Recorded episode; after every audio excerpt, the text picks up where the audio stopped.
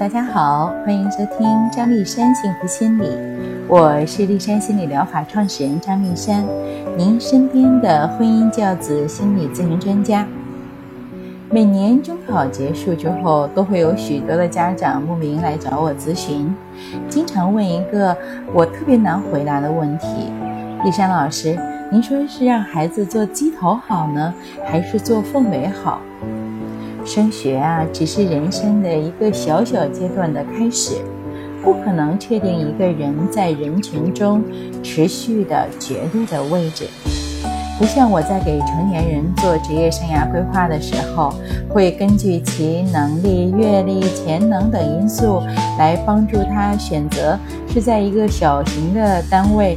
做领导者，也就是所谓的鸡头，还是呢到一个大型企业呢去做凤尾，那么的明确和那么的有必要。那么学生时代的鸡头和凤尾啊，是一种动态的抗衡，不是所有的人都可以做鸡头，也不是所有的人都要做凤尾。我们先来界定一下什么是鸡头哈，也就是以自己的水平能够在团队中处于名列前茅的位置。那么选择鸡头呢，有利有弊哈。利呢是会使人处于一种自我肯定、自我满足的情绪状态之下，在学习上呢自信、敢于创新，使个性呢能够外化彰显。当然了，弊端也是有的。就是在学业上绝对高位，会使进取心慢慢的钝化了，从而呢使个体成绩在全市同龄人中处于普通的位置。那么什么是凤尾呢？也就是跨越了自己的水平所属的那个群体，选择比自己高出一个或几个层次的团队。那么好处呢，就是在。竞争的氛围中，强化个人的学习动机，领略那种不断提升的感觉。如果具有良好的心理品质，又肯于竞争的话呢，会激发人的潜能。那么弊端呢，就是由于综合能力难以满足环境对个体的要求，很难体会到成功感，损伤自信心。甚至于有的学生在个性和人生观中发生扭转。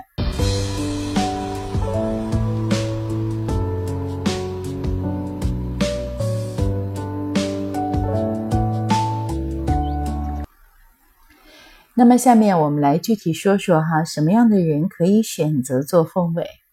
首先呢，就是在中考中因不可控的因素而出现失误的学生。举例来说，哈，就是因为受伤了，没有进行有效的总复习，而造成中考成绩不如人意。同时呢，这些孩子他们平时表现出来具备很强的竞争和提升意识，那么他们会在新的环境中努力创造出好成绩。其次呢，就是有积极的学习态度和良好的意志品质。我曾经有一位来自区级重点学校的学生，他对学习有着深刻的热爱。尽管呢，在原校可以稳居优秀的位置，并且能够拿到特别高昂的奖学金，但是呢，他还是以压线的分来到了我们耀华中学，哈，就是更高一级的学校，给自己提出了一个新的挑战。到了我们学校之后呢，他依然力争上游。到高二的时候就已经稳居班中的中上游了。高考呢，进入了复旦大学。第三呢，就是头脑聪明但动力不足的学生。有这么一种学生哈，他始终都是以一种所谓的中庸的姿态面对学习，不求上游。这样的学生呢，如果到了更高一级的学校呢，浓厚的学习氛围会感染他。如果他发挥自己的潜能，还能居于所谓的中庸的位置，哈，他的水平事实上已经有了值得飞跃。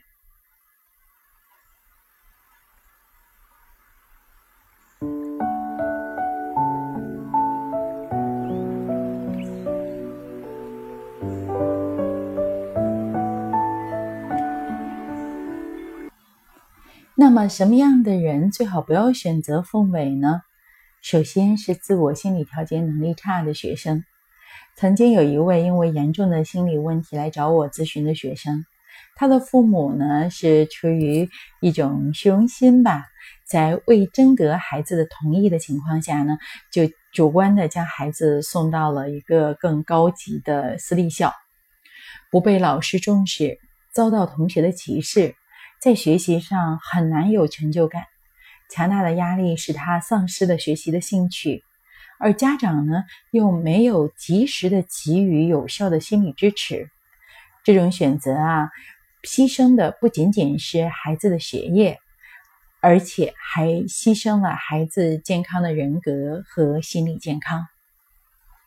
其次呢，是成就紧张过于强烈的学生，比如在中考中出现了严重的考试焦虑。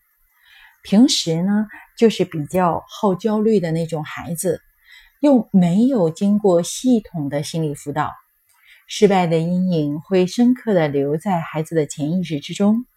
再次面对大考的时候，又会出现问题，并且因为这个问题沉积过久，而加大了心理调整的难度。第三个呢，就是学习方法落后，又不善于借鉴别人好的方法，这种学生很难适应新环境紧张的学习。当他面对高密度、高难度的学业时，会感到无所适从，最后落得一个得过且过的恶性循环之中。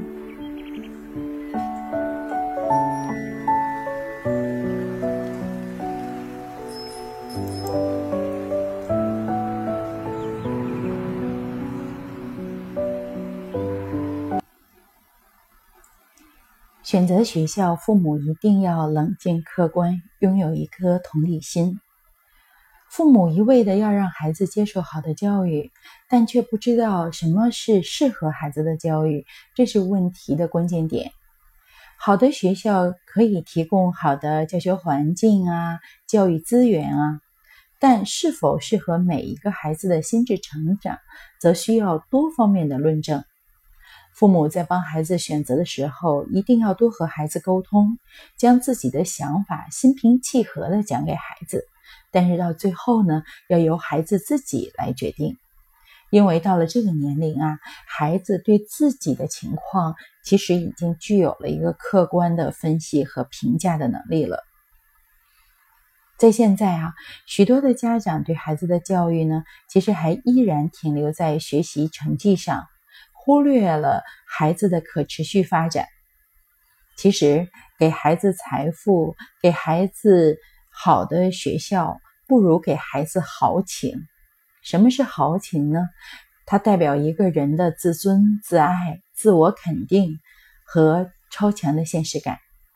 它使孩子积极振作，愈挫愈强，能容忍许多的冲突，从中不断学习和成长。留得豪情在，无处不逢春。过重的学习负担和竞争的长期挫败，会造成孩子失败者者的那种愤世嫉俗、逃避、非理性情绪冲动和心理压力，使他们陷入心智成长的死胡同。有的孩子已经强烈的惧怕失败，甚至不敢尝试新的学习方法。长此以往，孩子的心理世界所存储的都是负面的、消极的自我观念，这使一个人会变得恐惧、保守、敏感、忧郁。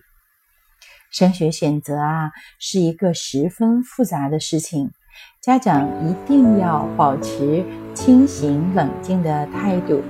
站在孩子的角度，根据他的实际情况，选择一个与孩子的实际能力相匹配，或者让孩子能够跳一下就可以达到的高度的学校，并且呢，也请各位家长多走访一些有过同样经历的学生，听一听他们真实的感受。那么，一旦决定了，就要和孩子静下心来。考虑将要面对的困难，尽力的补足短板。如果各种条件都允许的话呢，也不妨选择一位有教育背景的心理咨询师，对孩子进行有针对性的辅导，让孩子真正的做到有备而来，成为最先适应新环境的人。今天的节目就到这里了，更多内容可以阅读我在天津人民出版社出版的《心态好才是真的好：快乐高中八堂课》一书。我的微信公众号是丽山幸福心理，我的私人微信号是张丽山心理的全拼。如果您觉得节目能够给人一些启发，也可以转给您的朋友，让更多的人从中受益。丽山守望在这里，希望给您更多的心理支持。再会。